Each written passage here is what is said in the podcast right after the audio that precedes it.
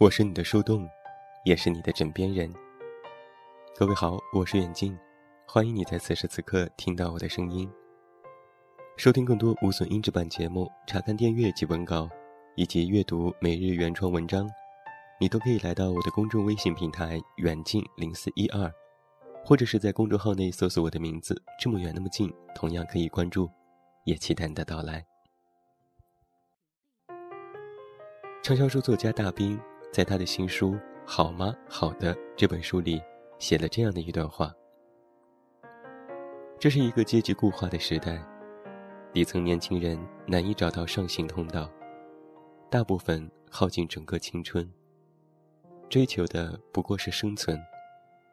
小部分解决了基本的温饱体面，也不得不被安全感这三个字套上缰绳，劳碌奔波。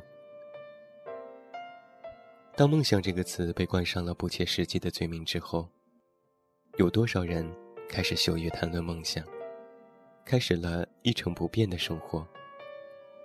每天按部就班，为了生存，仅仅是为了活着。从什么时候开始，当我们谈论梦想的时候，总是有人说幼稚？小的时候，老师不是经常问我们梦想是什么吗？语文作文里，不是也经常写梦想吗？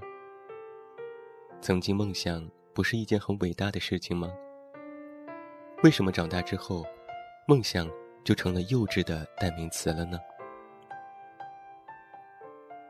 曾经和好朋友谈及梦想，我们俩的梦想，都是在喜欢的城市开一家咖啡店。当我说想做就去做的时候，他们跟我说。以后要恪守岗位，赚钱养家。那个时候我就在想，我们都才二十几岁，难道就要这样被孤限的局限一生吗？甘心吗？愿意？没有经历，何以谈人生呢？没有梦想，连咸鱼都不如，梦都不敢做，还活什么活呢？我曾经问过这样一个问题：我们才二十几岁，有什么可怕的呢？年轻，不就是我们的资本吗？我们的电台节目后期，思思同学，前段时间和他的合伙人开了一家烘焙室。虽然我没有去过，也没有尝过思思同学的手艺，但是从他发的朋友圈里不难看出，他热爱这份事业。虽然他每天都很忙，却从没有抱怨过现在的工作。我想，就这样一个简单的事情，大概就是做自己喜欢的事，实现自己梦想的表现吧。只要是你的梦想不那么浮夸，那为什么不去试试呢？有人曾经这样说过：梦想从来都不是遥不可及的。只要往他的方向走去，就算是错的，我们也依旧错得很过瘾。最怕我们连梦想都没有实现，却埋怨梦想可望而不可及。为了生存，我们耗尽整个青春去学习怎样活着，却忘了活着不仅仅只有生存，还有生活。为了解决温饱。我们不得不去做不喜欢的事情，甚至厌恶的事。你可以说你有羁绊，但梦想还是要有的。你们不用一门心思去追求梦想，有时候实现梦想，其实就在那些下班后的小时光里。还是说回我们的后期思思，在他开烘焙室之前，也是要上班的人。一边上班一边忙着开烘焙室的事情。那段时间，听他说，他最想的就是被老板炒鱿鱼，然后再一门心思的经营他自己的这个小工作室。没有谁的梦想能够轻易的实现，他们背后付出的努力和艰辛，其实只有他们自己知道。有人曾经问过我。为什么会喜欢五月天？我也不知道怎么告诉他，因为在我眼里，五月天就像是一个奇迹，一个超级励志的鸡汤体。五个四十多岁的大叔们在台上唱了二十多年的摇滚，从无名高地唱到鸟巢。他们要有多努力才能够唱到今天呢？人们只是看到了他们的成功，演唱会的票有多难抢。却不知道他们背后练团的辛苦和被质疑时候的失落。在五月天的一首歌《摩托车日记》里有这样唱过：“就算谁能够消灭了我，却夺不走我们做梦的自由。”而陈信宏在开讲了这个节目里也曾经这样说过：“当年他唱的歌，连妈妈都觉得很难听。”但是他依然没有放弃过他的音乐梦想。从无到有，就算被质疑、被泼冷水，他们还是一步一步走到了今天。就像是歌里唱的一样：“任意门通向了音乐，任意门外，我们都任意的飞，是自由的滋味。”每个人都应该有一个专属的梦想。我们要去做梦，去遇见我们自己的任意门，去寻找更适合自己的路。一成不变的活着叫生存。当然，我不是说这种活法不好，但是我们还有更多其他的活法。好不容易来到这个世界一趟，为什么要让自己过得一成不变呢？我们不能够成为第二个五月天，但至少，我们要对自己的一生负责。有句话是这样说的：最怕我们此生碌碌无为，还安慰自己平淡可贵。二十几岁的大好年华，为什么我们浪费大好的青春，去过一些四五十岁的生活？谁也不能够夺走我们做梦的自由。二十几岁的人生，就应该疯狂，而不是选择安逸。梦想还是要有的，万一实现了呢？没有梦想的人，连咸鱼也不算。五月天《咸鱼》的歌词当中有这样的一句词：“我如果有梦。”梦要够疯，够疯才会变成英雄。总会有一篇我的传说。梦想要够疯才会变成英雄，够勇敢，才能当自己的盖世英雄。梦想要努力才能够实现，没有谁是毫不费力就一定能够完成的。而就算要当咸鱼，那也是要当一条。有梦想的咸鱼，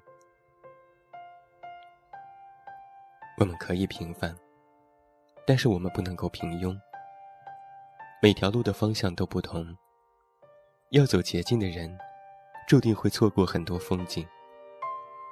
走未知的小道虽然崎岖，但是我知道，即使这条路是错的，我们依然会错得很过瘾。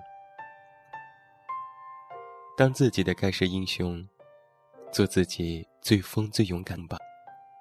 以后，你会感谢现在的自己。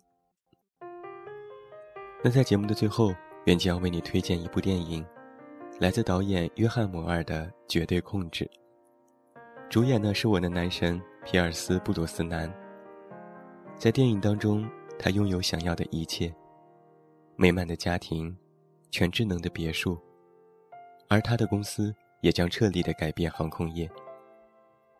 而直到他新来的一位员工因为一些事情而失去了理智，跟踪他的女儿，监视他的生活。往日依赖的全智能家居和汽车系统，成为了最大的安全隐患。而随着隐私的全面暴露，他们一家陷入了前所未有的恐慌。一场个人的隐私和现代科技的博弈。就此展开。在今天的公号当中，我自己也写了这篇电影当中的故事。城市玻璃人，你脆弱给谁看？也希望大家可以多多关注文章，关注电影。那最后祝你晚安，有一个好梦。我是这么远那么近，你知道该怎么找到我？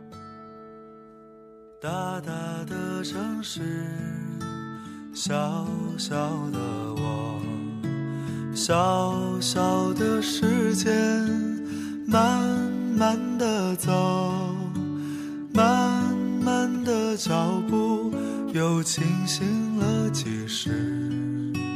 在这风中。在这风中，金色的月，的夜空，黑色的风衣披着我。喧嚣的城市，匆忙的行人，在南方流浪，在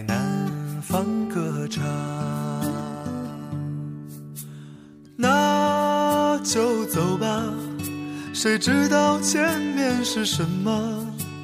那就走吧。停留在那里，风景是一样的。那就走吧。别忘了带上吉他和悲伤外壳。大概吧，我也可以是吟游诗人。或许吧，我也可以是流浪的诗人。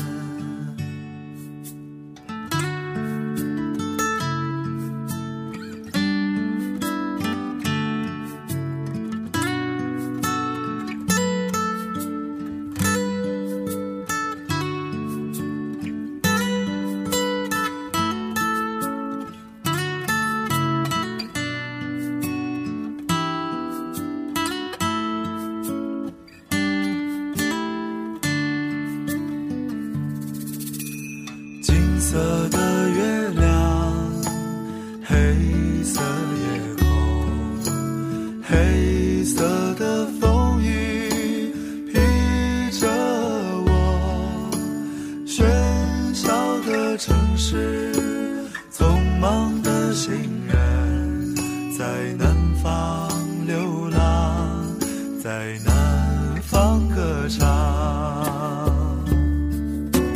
那就走吧，谁知道前面是什么？